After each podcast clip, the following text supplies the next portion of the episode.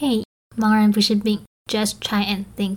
Hello，大家好，我是艾乐莎，欢迎收听《茫然不是病》，欢迎回到我休学后做的事没一件事成功的下集之那些西藏旅行教会我的事。因为要承接上集的故事，所以标题不太好随意置换，就下了一个我觉得很贴切的副标。而我很喜欢这集的内容。如果你们有听过上集，再来听下集的话，应该也会发现下集的力相较激昂，因为他所叙述的故事是真真切切影响他很大的一段经历，也非常的有渲染力哦。老实说，我觉得我没有办法做任何的评论，因为我是以一个非常渺小的平凡人在听这个故事。但是，还是要简单介绍一下，这集主要聚焦在力前往藏区的心态转换。从一开始对大草原自由的期待与向往，到政治现实给他的无力与愤怒，最后从藏族大哥身上学到的事情，非常非常的精彩，也很震撼。我们一起来听听这集的故事吧。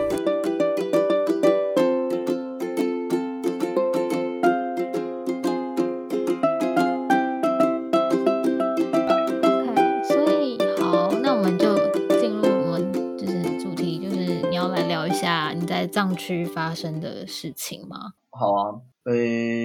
我觉得藏区的旅行对我来说是影响非常大的。一方面，一方面是我终于完成了我一直很想去的一趟旅行嘛。然后，另外一方面是因为我在我在藏区的时候，我跟我旅伴，我有一个我同梯的旅伴，我们两个一起经历了很多其实不那么美好的经验，所以他又激发我对于另外一件事情的的想法，这样。就是因为我们去的那个藏区，它是在我是去甘南，呃，甘南藏族自治州，它是属于安多藏区这样，然后它就是比较冷门的，因为其实大部分的人都会去甘孜，就大家很熟悉的，比如香格里拉，或者是连谢望岭骑脚踏车那一段路，就是从成都骑到拉萨那段路，就是在主要是在甘孜，嗯。的的范围，可是我去的其实是北边，就比较冷门的一段路线，嗯，对。然后我一开始去想象，就就我刚刚讲了，我的想象其实就是一整片连绵的大草原啊，然后有牦牛啊、雪山啊，然后有充满自由跟洗涤灵魂的地方啊。结果我们我们其实才刚到藏区第一天，我们就跟跟青旅青旅的管家在聊天，嗯，那天有人在青旅里面批评中共政府这样，然后我们其实听我自己听的其实蛮开心的，因为我真的觉得，呃。藏区的路上有各式各样的标语，然后那些标语可能都是什么唯一唯一跟随习主席的中国式社会主义路线等等等等之类，然后路上各式各样都是这种标语。嗯，在那种大草原的旁边挂这种标语，而且字体又很丑，设计又很烂，看了就心情很不好。所以那时候就有人在那个青旅里面批评中共政府的时候，其实我超级嗨，我就整个人很兴奋，我就跟他一起骂，因为我有点喝酒了，我礼拜没喝酒，我礼拜他很清醒，所以我礼拜就赶快制止我，然后我们就。后来就问那个青旅的管家，在这边这样批评政治是可以的吗？因为外面有很多的公安。嗯，然后那个藏族的那个管家就说，其实公安不可怕，国安比较可怕。就是前几天那个那个景区进来了一个擦皮鞋，帮大家擦鞋子的人，大家也都觉得哦，那没什么嘛，反正就是一个擦鞋子的人让他擦。结果过没多久，就一大批的国安，就是全身穿黑衣服的国安，就冲进那个景区，然后他们那个擦皮鞋的那个人就加入他们，一户一户的去指认。可疑的异议分子，这样，后来这些人全部都被国安带走，然后就再也没有回来了。嗯，好可怕哦。对，我们其实到那个当下才知道说，原来在中国藏区，其实这种小规模的镇压啊，或者是去捕捉这些无辜的藏民，其实是不断不断在进行。嗯，只是他们表面上又会给你一种藏区一切都很美好的那种形象，所以那个过程其实蛮难受的，因为那是我一直很想去的一趟旅行嘛。对。可是当我今天听到这些事情，或者是看到这些事情的时候，那些景对我来说已经没有意义了，因为在我眼前的这些人民，他们是被压迫的。嗯，对。然后甚至我们在另外一个地方，然后我们去参加一个赛马节。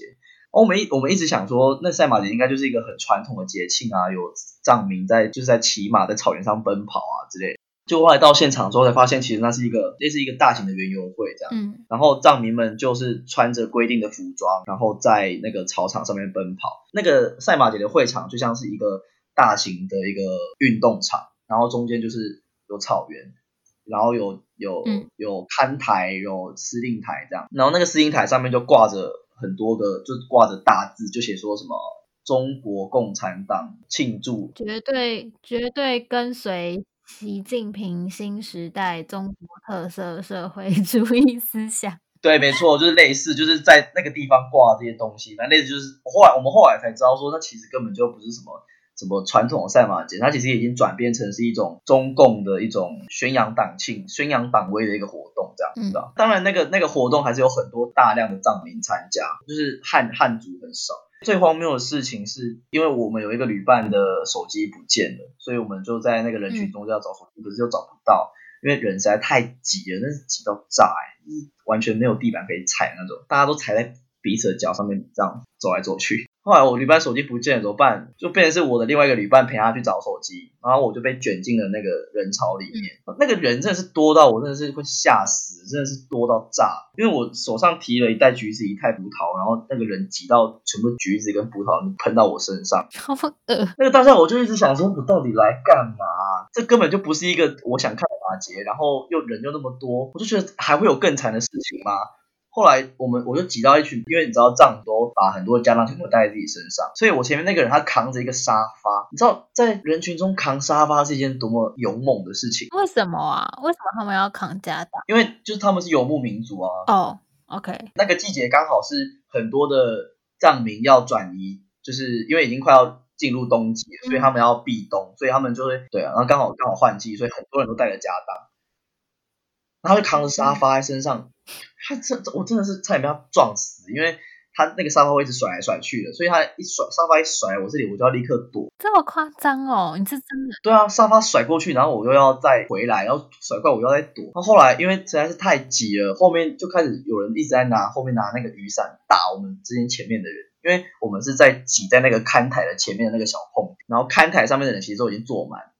只是因为我们挤在那边，我们没办法动，所以那个看台的人会是拿伞打我们这些站着。好荒谬！真的，换他一直拿伞，然后一直在那边喊坐坐坐，然后拿伞打我们前面这些人。因为大家真的很痛，而痛痛之后大家就一起坐下，一起坐下，就大家都坐在彼此，就你在你坐在我脚上，我坐在他脚上，大家坐成一团。嗯。后来在那个入口处就有一把，就有人在那边吵架，吵一吵之后就有人拿刀。拿出来要砍人哈，对，有人拿拿有人拿刀出来拿出来砍人，但大家也没有去阻止他，大家还在那边吆喝，就说啊、哦、砍他杀他。他们讲藏语啊，我听不懂，但意思大概是这样。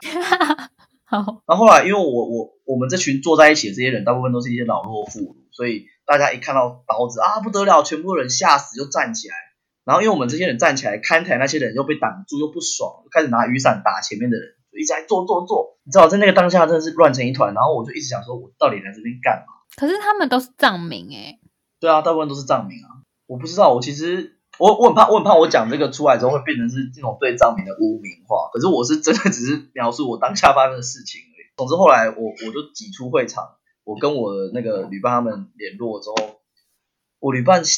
他全身冒冷汗，然后他冲出来把我拉到旁边的一个小角落去，因为。那边有一些共产党，就是应该说是有公安的帐篷，然后也有当地的党部的那个帐篷，嗯，然后我们就不太能自由的表达我们想表达的话，所以我们就躲在一个小角落，然后他用那个台语跟我讲他刚刚发生的事情，对，因为我们就不太，我们怕会，我们怕会出事，你知道，因为他要讲的时候你是很敏感，对，所以他就用台语跟我讲，他就说他刚刚要进到那个公安的帐篷里面去找旅伴的手机的时候，里面就有一个公安，然后那个公安就一直不理他们，所以他们就在里在里面等。就后来就听到帐篷外面有一些人在吵架的声音，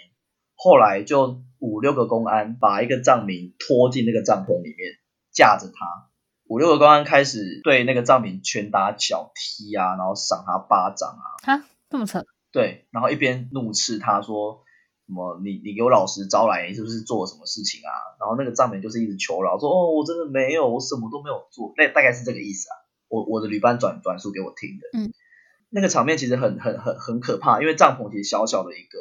那个藏民就在我朋友的旁边，嗯，他就亲眼看着那个藏民被一个公安这样掐着脖子，然后赏他巴掌，嗯，他说他真的是他这辈子他从来没有想象，就是身为在台湾长大的我们根本没办法想象这样的事情发生，对。对，后来。他离开那个帐篷之后，后面有拍了一整排的藏民是被公安逮捕的。嗯、可是我们完全不知道，不知道他们被逮捕是因为他们做错事情，还是因为他们是异议分子，还是因为什么原因？嗯，这件事情其实对我跟我旅伴来说是一件非常非常，嗯，我们非常的无力，然后也非常的愤怒。加上那时候其实香港在反送中，对，所以我们的手机，因为中国会有资讯站，所以我们的手机那个百度就会跳出报名就怎样，报名就怎样那种新闻。哦，对，然后当你今天翻墙回去台湾的新闻媒体，台湾讲的又是另外一个东西，那种强烈的那种冲突感非常非常的。真真的冲突感真的很重，嗯嗯，对啊，所以其实基本上到到这个地方，我对于藏区的那种想象啊，或者是那种精神的向往，已经完全没了。嗯，我感受到的只有无形的压迫，以及试图粉饰太平的那个表面，这样。嗯，突然好沉重哦，好，真的真的真的很沉重，真的很沉重，一直都没有出口，我们也不知道该怎么办。后来一直到我要离开中国之前，我们在。呃，青海遇到一个藏族大哥，嗯，然后他有逃，他说他年轻的时候有有从拉萨翻越喜马拉雅山逃到印度去，哦，好厉害，嗯，那时候一听到他讲这个，我真的是当下立刻吓到，因为我过去在看藏区的一些纪录片的时候，其实我一直。对他们这段就是逃难的故事，非常非常的呃，我我很佩服，然后我又很想知道到底当时是发生什么事情，让他们必须这样逃难。结果我们在青海遇到一个这样的藏族大哥，嗯，他就跟我们讲了很多他的生命故事，我们也我们也跟他讲我们在路上看到的事情，我们都用英文讲啊，因为我们怕有间谍在听。他跟我们讲话的时候都要把手机关机，然后他会特别注意四周围的，嗯嗯，呃，我们用英文对话，然后。他说他会愿意跟我们讲，是因为他们他知道我们是台湾人，然后他愿意信任我们。嗯，我就问他说：“那你为什么明明就已经逃亡出去，为什么你还要回来？就是你在这边连护照都没有、欸？”哎，嗯，他就说：“因为他的家人都在这边，他是他们家唯一一个受过教育的人，他放不下他的家人。”嗯，你知道那个冲击感很重，就是嗯嗯，对，前面经历了这些事情，然后又遇到一个活生生的这样的人。我那时候当下真的是哭到，我真的是情绪崩溃，我哭到旁边的那个中国的青旅的老板说：“台湾小伙子，你哭啥呀？”对，就他们想说一个一个这么这么阳光的小台湾小伙子，怎么突然会哭成这样？对啊，但是那个那藏族大哥就这样讲，然后我就说，我我我我就跟他讲我对藏区的那些向往，还有就是我已经期待这份旅程很久，结果我看到这些东西，我心很痛。他跟我说，他完全可以理解，因为这些事情持续都在发生。对，我就问他说：“那既然这些人一直不断的被抓，或者是这些消息完全外界也得不到，那你觉得呃，吐蕃还有机会可以独立吗？就西藏还有机会可以独立吗？”他就跟我说，他相信西藏还有一天可以独立，总有一天可以独立，他是这样相信着。我现在鸡皮疙瘩哎。对啊，他说他是这样相信着。然后他的那个眼，他那他的那个眼神真的是非常的炙热，诶，没有犹豫哦。他的脸是我看过的人，他的脸是最历经沧桑，但是又最有智慧的那种神情。后来我跟他聊了很多台湾的，因为那时候其实那时候八八九月的时候，其实香港反送中的事情，其实台湾年轻人都非常的亡国感很重嘛，嗯，对，嗯，然后大家也都很无力。我就跟他聊到，然后加上之前九合一大选。反同婚、反同势力整个这样反扑，加上韩国瑜又要选总统，所以那时候其实年轻人大家焦虑成一团。他说：“干一下韩国瑜如果当总统该怎么办？”这样，我就跟他讲了很多我们台湾年轻人的焦虑。嗯、他就是他知道台湾发生什么事哦，他非常知道，因为他他逃亡去印度之后，当地的人道救援组织送他去国外念书，所以他其实有念过大学。嗯，然后他的英文讲得非常好，他国际观也很也很好。嗯，然后他超清楚台湾大选的那个处境。他说，他说蔡英文是一个很清楚知道人民需要什么的人。嗯，韩国瑜就是个智障。他是真的这样说吗？对，他是真的这样说。哎，OK，好，我完全引用他的原文。然后，因为我就跟他聊了很多台湾的这边这些焦，台湾的学生这些焦虑嘛。然后他他就跟我讲一句话，他跟我说，Well, my friend. We can't do much, but we can do some。嗯，他说：“我的朋友，我们能做的不多，但我们至少能做一点。”这样。嗯，这句话从他嘴巴讲出来，就像是在我心上打了一拳，非常重的一拳。他讲完这句话之后，我就不哭了，因为我觉得，不管你会愤怒或者是会焦虑，都是一定的。可是，在愤怒跟焦虑之外，一定有些什么是我们能做的。嗯，我们可能没办法立刻的去改变现况，或者是我们可能没办法掌握这么快去掌握这些权利，但是至少有些什么事情是我们可以做的。嗯，我在藏区遇到那位藏族大哥，他教我的就是这件事情，他用他的生命在实践这件事情。对，天哪，没错，我该怎么讲？这趟这趟旅程它其实非常非常魔幻。我一开始是对藏区有很多的大草原的想象啊，或者是就后来他让我看见了，如果我今天是带着观光的心态去，我可能看没机会看到的东西。然后他让我感到无力，让我感到愤怒。结果后来让我遇到这位藏族大哥，这是很大的转折诶，就是从期待到震撼吧，震撼跟无力。嗯嗯、可是你又遇到了他，那他又让你相信了一点，就是。一些事情，这样对对，只是这样，是这样的经历。对，呃，在你休学的这段期间，你，你去了好多地方哦。然后影响你最深的，应该算是藏区吧，就是影响你最深的旅行。对，藏区真的影响我很深。嗯，因为我刚刚其实有先想先偷聊一下我在你 分享会上听到另外一件事情，但我们刚刚先跳过了，所以就是现在来问最后就是，嗯，在你这一年就是休学的这段过程当中，除了藏区以外，你还有遇到什么人事物是？呃，让你影响也很深的。呃，影响我很深的应该是我在去藏区之前，在工地打工存旅费的那段时间。因为我会选择去工地打工，因为因为那是我当刚退伍啊，然后刚退伍之后，我就想说我要怎么样在短时间内存到我要去藏区的旅费，我就找了很多，投了很多工作。可是因为我是短期的，然后又是兼职，所以其实基本上不会有人要我。嗯，所以我就找到工地，工地就是那种你要来。就来，你不来就算了。嗯，所以他就是最短期暴利的一种赚钱方式，所以我就去工地做工，然后晚上去补习班打电话，对吧？因为我就我前面讲了嘛，就是我我在一开始休学的时候会很想要去成为大家很向往的那种，然后大家很很认同的那种休学生，大家会觉得我很厉害。可是，一直到我去工地那个时候，我发现我已经不再在乎别人怎么看待我，就我有我有时候也会心里想说。靠，李依晨，你你休学，然后你跑来工地打工是怎样？你看你同年，你看你同年纪人在干嘛？嗯，他们都在实习耶，他们都在考国考，他们都在为自己的前途奔波。你在这边工地打工，嗯，然后因为我因为工地要穿运动裤，有时候会穿台南一中的那个运动裤去去去去工作，嗯，然后那个工地人就问说，哎、欸，啊你台南一中的哦，啊你哪在家？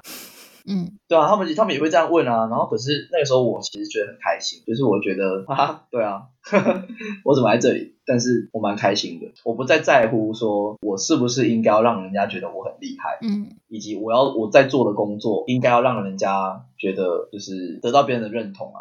但是我那时候真的感到有一种前所未有的自由，所以这算是一种释放吧，就是从你休学去了泰缅边境。但你还是想要成为别人眼中成功的那个休学生，导致你发现你自己其实没有做好的时候，你是很沮丧，然后什么事情都不想做。可是后来你遇到了不同的事情，开始看很多书啊，或者是说你去打工换宿，然后当兵等等，你好像终于开始发现，诶，其实你想要的东西是什么？你不是不再只是追求别人的目光，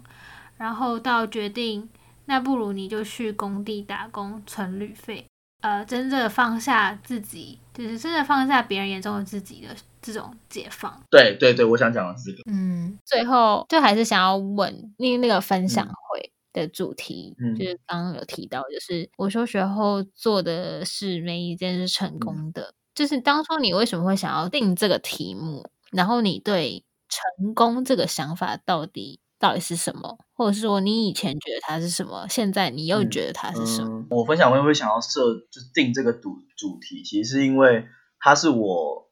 嗯、呃、最真实的感受，就是我我我很常觉得我休学后做的事情没有一件事是成功的，因为比如说像我去我我一开始休学后，其实我有找到一份工作，结果我后来被那份工作 fire，那份工作其实、嗯、老实讲是我有兴趣的事情，可是我就是做的不好，所以我就。有点像是被 fire，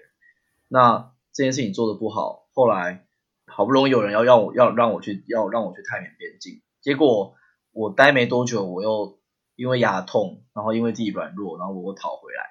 逃回来台湾，后来我也没有真的成为我休学前想要我自己成为的那种，就你知道，就是嗯。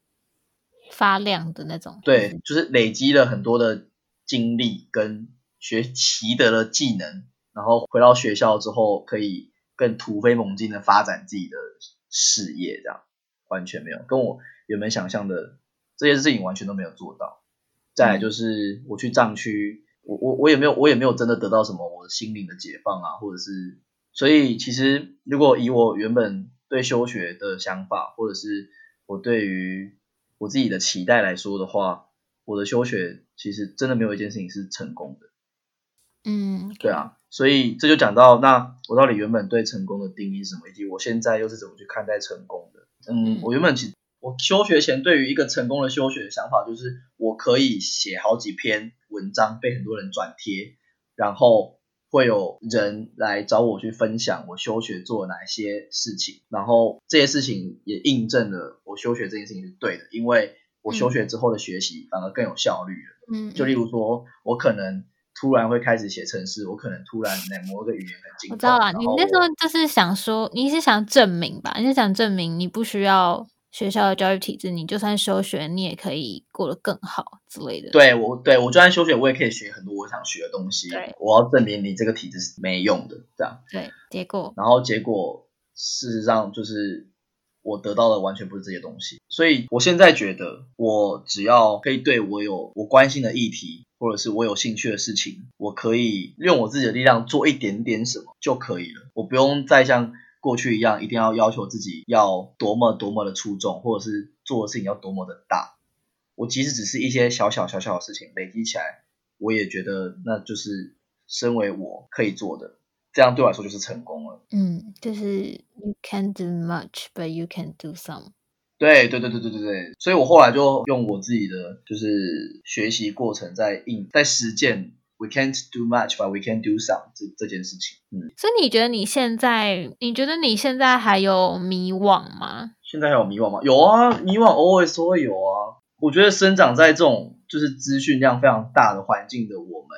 一定都知道，嗯，每一件事情都有很多不同的面向可以去看待。对，就像你没办法完完全全的相信同一种价值，它会套用在每件事情上面。所以因此呢，我们很常就会找不到一个答案。对，所以嗯。对啊，因为因为没有答案啊，啊所以焦虑，对啊，所以迷惘或焦虑是一件非常正常的事情。嗯，不要谴责自己怎么会迷惘，对，然后谴责自己怎么都找不到自己真的很想做的事情，谴责自己怎么，对啊。OK，好，最后你想要有跟大家说什么吗？我觉得在我们的生活中，一定有某些时刻，你觉得你自己好像哪里怪怪的，就是说你今天身在一个社交场合，你觉得好像哪里怪怪的。或者是你今天身在大学课堂，你觉得好像哪里怪怪的，嗯，你千万不要觉得，你千万要去抓住那个怪怪的那个感觉，然后就问自己为什么你会觉得怪怪？因为我们有时候只是太习惯于在这个体制跟在这个框架里面生存，嗯，可是我们把一些视为理所当然的同时，我们也去放弃了自己身为一个个体的那个自主性。或许我们很常活得没有存在感，或者是活得很焦虑，就是因为我们放弃了自己作为一个个体的那个自主性。所以，当你觉得怪怪或不舒服的时候，不要逃避它，嗯，你要去抓住它，去问自己为什么。嗯，最后，最后我想跟大家说，就你如果看某一件事情不爽，或者是看某一个东西觉得不好，你就大声的讲出来，不要觉得自己没有资格，你有资格。真的啦，真的，真的是这样。如果如果我当初一直在那边说，哦，我不应该，就是想休学，我应该在这些地方再继续摸索看看。我不应该就是这么硬要跟别人不一样。如果我当初这样的话，我就没有机会有接触到后面这些东西。嗯嗯，对啊，我可能我当然可以继续在跟大家走一样的路，然后我可能也可以做的还不错，只是那样的我就不会是感受很真实的我吧，我想。嗯，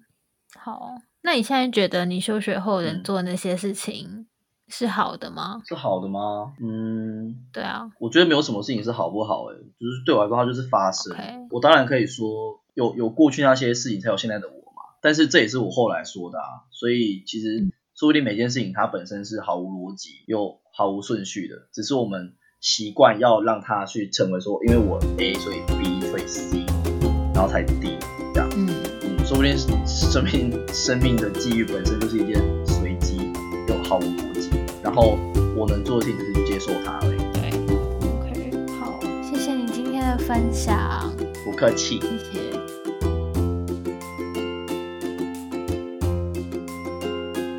不知道听完这集故事的你，是否对于丽那些在藏区发生的故事仍震惴不已呢？我重新以听众的角度听了一次，还是觉得那些故事很震撼。